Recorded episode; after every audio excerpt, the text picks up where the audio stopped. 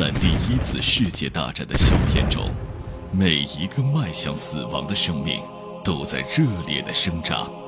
汇天、颜亮双人播讲一战史诗巨作，让你像听评书一样听历史，听历史，穿越火线，第一次世界大战。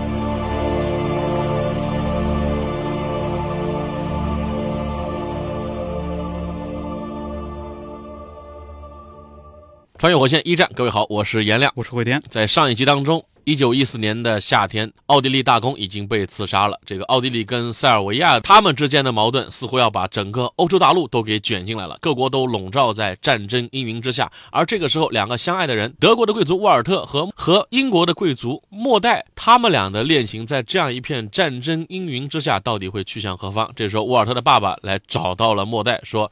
你们俩还是分开吧，为了我儿子的前途。这一段啊，读到的时候，我联想到很多以前我们见过的桥段啊。等会儿我会说。我看的是韩剧，看多了。我看到的不是韩剧。哦哦。啊，这样的，奥托现在的状况是比较的恼火，他就讲呢是这样的，莫代小姐，我们过几周就会打仗。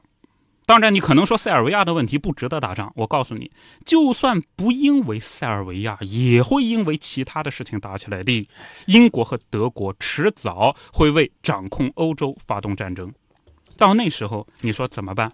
沃尔特是一个德国贵族，他娶一个英国人，你想过后果吗？莫代说：“我想过。”沃尔特跟我谈过很长时间了。奥托就讲：“那我们几个问题，我们来理啊。首先，我不同意。”我不欢迎一个英国儿媳妇进入我家。哎，你们的爱情不会得到长辈的祝福的。对，莫代他这么回答的。嗯，沃尔特和我非常相爱，我们坚信，您儿子的爱会让你这个老爹克服对我的厌恶。啊，这个说的很得体啊，很很有劲啊。打辩论啊，可以看，我觉得啊，很有劲啊。这话第一个点，我觉得莫代赢了。嗯 啊。第二个点，奥托说，你搞清楚，如果说你们结合，我儿子。你男朋友沃尔特会被人认为对皇帝不忠诚，他那个阶级的人就不跟他交朋友了。你嫁过去以后，你也不会被任何的上流家庭和团体所接受。忍心就看他沦落至此呢？这招挺狠的。呃，就你的人际社交可能全部都会断掉，你们这个家庭全部就完蛋。对对，莫代呢就就很气愤，他说：“我觉得这个是令人难以置信的。我们相信不是所有的德国人都像你这么小心眼，我们一定能找到新的朋友。”那这一关好像又过了第二个。对方没有，还有什么问题继续来啊？奥托他就说：“那我告诉你吧，第三点啊，也是最后一点。”你这点说服我，我就不再管这个事了。沃尔特的职业生涯是在外交部，我儿子非常优秀。当然了，你喜欢他，很大原因也是他很优秀嘛。沃尔特一定会脱颖而出的。本来呢，我会把他送到各个国家一流的大学，他会讲流利的英语，会讲俄语。啊，他会接受各个方面的知识，认识很多很多的人啊，各个国家的外交领域的人。尽管说吧，沃尔特现在有点理想化的观点，不成熟啊，可他迟早会受到上司的认可。德国皇帝也不止一次的亲切的接见过我的儿子，有朝一日我儿子可以当外交大臣的，你懂吗？莫代说，哎，对呀，沃尔特很有才华，我对他也很有信心啊。但是，那这个奥托就讲啊，你要是。跟我儿子结婚，我儿子的职业生涯就到此为止。我亲爱的女士啊，你还看不出来吗？一个人如果与敌人结婚，他就得不到皇上的信任。怀疑你是间谍是吗？对呀，对呀。莫代就这时候他就觉得很慌了。他说：“我跟我未婚夫。”谈过了，就我们肯定是要结婚的。谈过了，沃尔特他的忠诚肯定是属于德国的。我是英国人，但我不会要求他爱英国，我会支持他继续忠诚于自己的国家。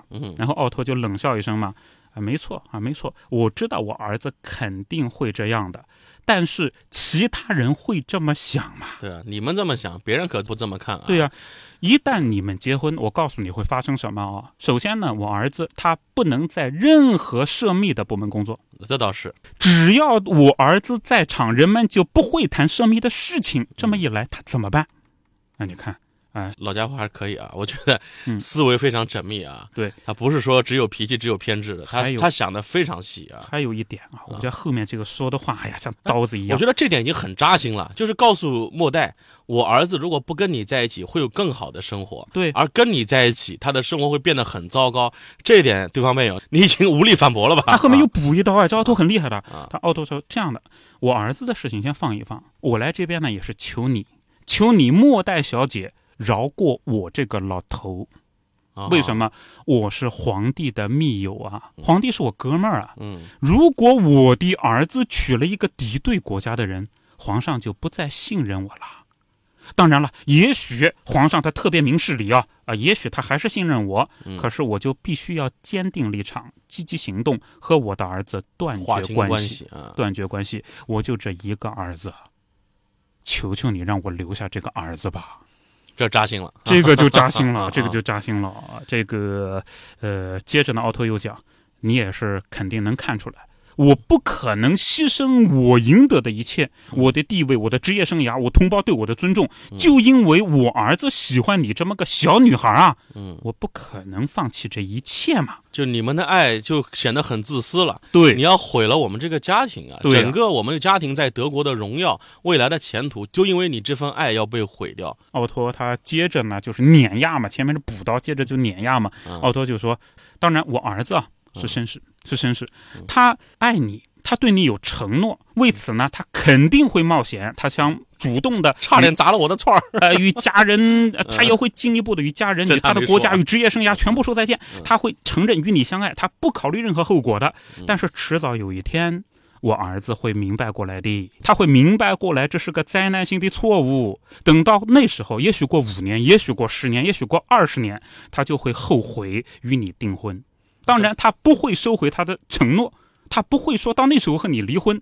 但是，但是啊，他会觉得自己的一生很失败。这点啊，我虽然极不认同这个奥托的一些观点啊，嗯，但是这番说辞，我真的要为他点个赞啊！点赞呢、晓之以理，动之以情啊！这番话就是从大道理到人生到情感的说服，怎么当一个说客，你懂了吧？对对哎所以人家这这么多年外交工作不是白干的，他非常清楚你在想什么，然后打中你心里的软肋。我是说这个意思啊，当然他这个观点我肯定不认同啊。哎，他这番说辞的这个这个套路，我觉得真的是可以。颜亮啊，嗯这一段话让我想起什么呢？我想起的不是韩剧，我想起的是《神雕侠侣》里面 黄蓉劝小龙女。你还不如想韩剧呢。啊，真的，这个韩剧我不怎么看的，但那一段很像啊。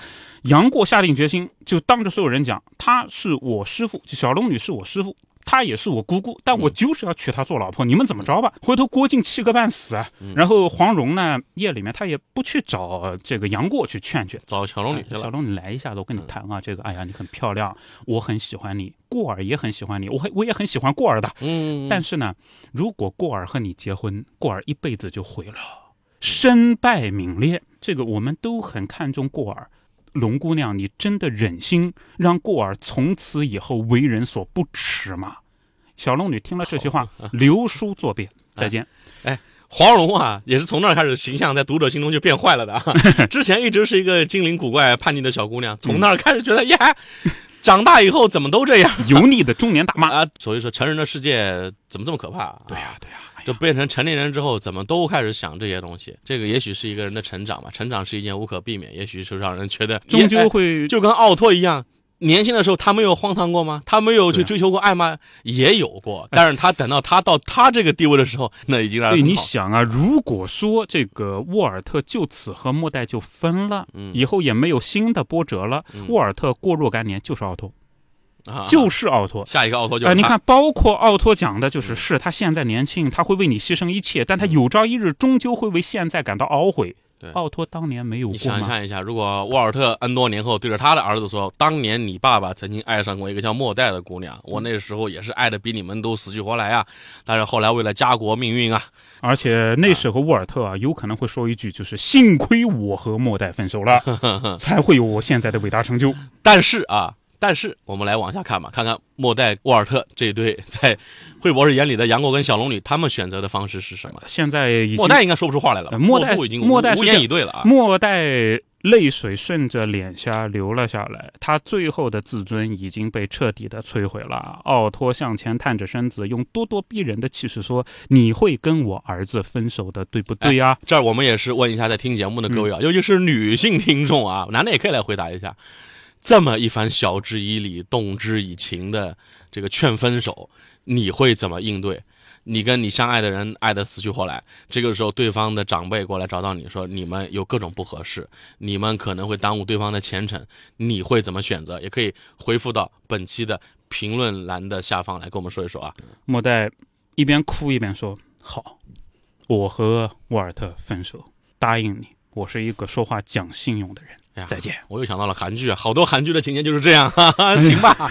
这唯一缺的就是奥托应该拿一支票出来，签个五百万，来拿上他以后不要找我。人家也不缺钱，人家哥有的是钱。莫代不缺钱，韩剧里边就是好多灰姑娘嘛，嗯，这时候就想起了欧巴这个擦浪嘿啊。嗯，好，这边是德国线啊，镜头一转，我们要转入到英国线啊。英国线这边有大家牵挂的艾瑟尔跟小比利呢。目前的情况是，这个矿工小镇里边大部分的矿工都已经被赶走了。对，呃，因为艾瑟尔的爸爸他是工会的，所以他能够还是居住在这个小镇里边，而艾瑟尔是还是住在伯爵的大 house 里边，因为他是他的管家嘛。只有两个人其实是地下情嘛，或者是小三的关系嘛。这个艾瑟尔现在的状况是这样的，他觉得自从陷入爱河以后啊，好像自己确实变性感了，呃，自己的胸部变大了，呃，腰臀变厚了。嗯，正在他觉得自己身材比较令人满意的时候呢，打开抽屉，他的目光啊落在一团干净的白棉布条上。当时是没有什么，验孕棒的啊，不，当时是没有玉婷、不是 不是玉婷那个卫生巾啊，对对对，啊都没有。呃，都没有。他发现那一团干净的白棉布条呢，突然意识到自己有十周没有用过这个玩意儿了，那就是自己有十周没有来生理期啦。埃瑟尔突然意识到自己这个身态变丰满是有原因的，他就一下子坐在了地上。天啊，不会吧！千万不要啊！但毫无疑问，自己是怀孕了。呃，埃塞尔呢，强迫自己冷静下来啊，再把这事情理一理。国王来的时候是一月份，后来呢，埃塞尔成了女管家。菲茨二月份去了俄国，三月份回来。三月份回来以后呢，自自己和菲茨就就上床了，没有任何的悬念，自己是怀上了，是怀上了。埃塞尔就想啊，自己和菲茨到底见过几次面？呃，睡过几次吧？算来算去八次。现在的这种状况，已经让自己之前从幸福的神魂颠倒，感觉直接是坠入了十八层地狱啊！上帝原谅我啊！埃塞尔大声的祈求。哎，所以这边啊，他是一个没有经验、没有野心的小三儿。嗯，有野心的小三儿，这会儿都算好的，哎，就是到这一步了，我有了，下面就开始要逼宫了。但是艾斯尔这时候只有慌乱嘛，嗯这也回答了前面有些网友说的，艾斯尔是不是故意的、有野心的？至少从书里描述来看的话，艾斯尔也是慌乱的，嗯，完全没有任何避孕的措施，有了之后也不知道该怎么来处理啊。，对，埃瑟尔心说这种情况怎么办？肯定不能回家跟弟弟讲，那弟弟肯定过来要把菲茨给打死，嗯，那得惹多大事？比利是吧？呃，不能跟比利讲嗯，不能跟爸爸讲，跟爸爸讲，爸爸该有多伤心，会有多生气啊！丢人呐、呃，丢人啊！嗯也不能跟妈妈讲，跟妈妈讲，那就是既跟爸爸讲，也跟比利讲喽。那怎么办呢？找菲茨去，找菲茨去找男人去啊！啊、找谁？把你肚子搞大了？找嗯谁啊？结果呢很有意思，见面以后啊，看看是什么反应啊拥？抱一下啊，啊，你告诉你男朋友，嗯你怀孕了，看看他是什么反应。对这个反应呢，我跟大家说啊，可能女性听了以后有代入感都会受不了。艾瑟尔跟呃菲茨讲呢，我有一个非常重要的事情要要告诉你。然后菲茨说，等一等，我也有一个非常重要的事情要告诉你。艾瑟尔说，那你先说。菲茨就讲呢，我老婆毕公主啊，呃，她怀孕了，嚯，他先说了啊，我老婆要生孩子了。埃瑟尔就气愤嘛，你在跟我上床的时候，你也在跟你老婆上床吗？嗯这话问的也很奇怪，人家是夫妻俩，你们俩算什么呀？埃瑟尔之前他是生活在一个想象的世界当不，中，他以为呢，就是说菲茨是爱他的，呃，然后跟他老婆呢是有隔阂的。菲茨肯定也跟他说过不少碧公主的坏话，这肯定的啊，我跟他没有共同语言，对，没有性生活了，最爱你了。但这会儿说，原来你们俩还是有夫妻生活的啊。嗯，这个菲茨他的回答是这样的：我必须要和我的妻子过夫妻生活，丈夫的义务。这是我的义务。同时，我需要一个继承人。这时候，艾瑟尔还没有跟菲茨讲自己已经怀孕了，嗯但菲茨这句话应该让艾瑟尔也死心了。自己肚子里孩子生下来，他也是私生子，没有继承权，他肯定没有。艾瑟尔绝望地说：“啊，你说过你爱我的呀。”菲茨说：“某种程度上，我一直会爱你的。什么叫某种程度？某种程度上，埃塞尔说：“你你要抛弃我吗？如果我被人知道了，我该怎么办啊？求求你了，我爱你呀！”哎呀，一个女孩啊，这时候的这种自尊啊，我们前文讲到这个末代，她的自尊被男友的父亲是践踏的一塌糊涂。艾斯尔现在，我觉得她不仅卑微，还低贱啊，这样的状态，就是我求求你，你不要甩掉我。菲茨是怎么回答呢？呃，艾斯尔，一切都结束了，我要做回一个好丈夫，我要做我孩子的好爸爸，你应该明白。埃索尔说：“见你的鬼去吧！你怎么可以说的这么轻巧啊？你面对一只要被杀死的狗，都会比此刻更有感情啊！我把我自己给了你，就在这个房间，就在这张床上。”菲茨呢？眼神很痛苦，脸颊上流下两道泪水。艾瑟尔的愤怒一下子烟消云散了。对不起，我很抱歉，你不要哭了。这是什么事儿啊？这是什么事儿？他确实爱上菲茨了嘛？他见不得自己爱的男男人。我理解是什么？艾瑟尔哭，菲茨说对不起。现在是菲茨哭，艾瑟尔说对不起。问题在于怀孕的是艾瑟尔哎。不，他这会还没告诉菲茨呢。我们来看啊，他告诉菲茨之后，他我怀孕了之后，菲茨到底是什么反应？对对啊，这个艾瑟尔就对菲茨说：“现在还有个事，我必须要告诉你。”我也怀孕了，菲茨头就炸了。我跟你这话啊，呃，菲茨的反应是：哦，我的天啊！机械的把雪茄放在唇上，一口没抽又拿下来了。N 多年前一直想要孩子要不上，现在一下来俩，来俩，不是。然后菲茨他说：这这怎么会呢？怎么会呢？呃，埃塞尔说：我不知道怎么会这样。我刚意识到，因为我抽屉里的干净布条啊，我才想起来这件事。呃，我已经有十个星期没有来过例假了，这肯定是有了嘛。然后菲茨说：“哎，真见鬼，B 就是这么跟我讲的。”一个乖张的念头呢，在艾瑟尔的脑中一闪而过。艾瑟尔说：“要不你有两个继承人好不好啊？”菲茨厉声的制止的：“你不要说傻话，女人私生子是不能够当继承人的。”埃瑟尔之前也没有认真的考虑过给自己的孩子争取什么权利啊。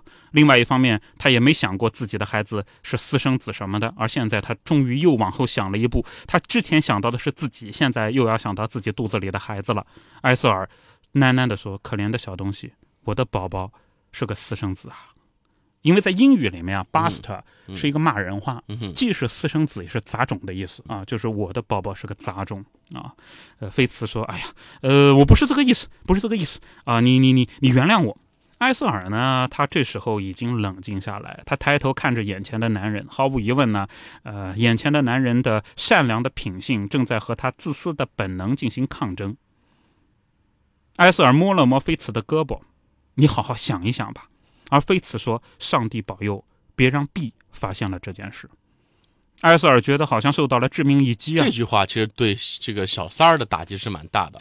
一个女人在这个男人心中呢，像一个天平一样嘛，就你更倾向于谁？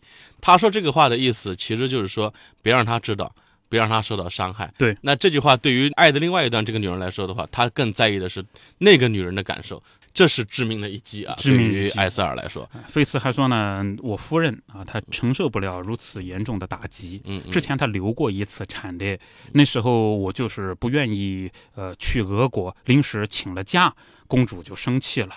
现在，倘若说让她知道你怀孕了，埃塞尔，那我的夫人她有可能还会流产。”我不能让她再流产。前面我们说的嘛，就妃慈啊，她娶碧公主很大的一个想法呢，也是希望将来能够建立一个属于自己的王朝。一方面在英国有势力，一方面呢在俄国也能有势力。自己的孩子是俄国方面继承权的关键呐。所以于情于理，于公于私。这时候妃慈说：“我选择太太。”似乎也无可厚非，无可厚非。但这个时候确实啊，对于艾斯尔来说，真的是重重的一击啊！自己肚子里的孩子是成了 Buster。然后呢，自己呢，在菲茨爱的天平上又成了那一个不太重要的一方，所以本集呢，可能这个很多的女性听众在听的时候可能会比较沉重啊。两个女主人公都在遭受着残酷的现实，一个是莫代那边，是她的男友的爸爸来跟她说，你们俩在一起，对我们家庭来讲是一个现实的毁灭。不要为了你们这份爱这么自私的就毁掉我们的前程。然后这边艾瑟尔这边自己一直深爱的男人，然后告诉他说，我们并没有可能，我心里边不管爱不爱谁吧，至少此刻我只能去更在意我的太太。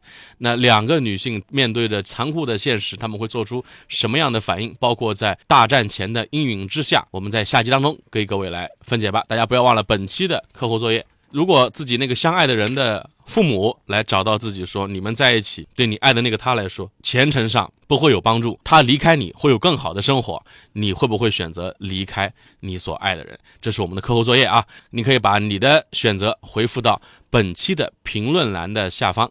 好，穿越火线一战这一集就到这里。在第一次世界大战的硝烟中，每一个迈向死亡的生命都在热烈的生长。汇天、颜亮双人播讲一战史诗巨作，让你像听评书一样听历史，听历史，穿越火线，第一次世界大战。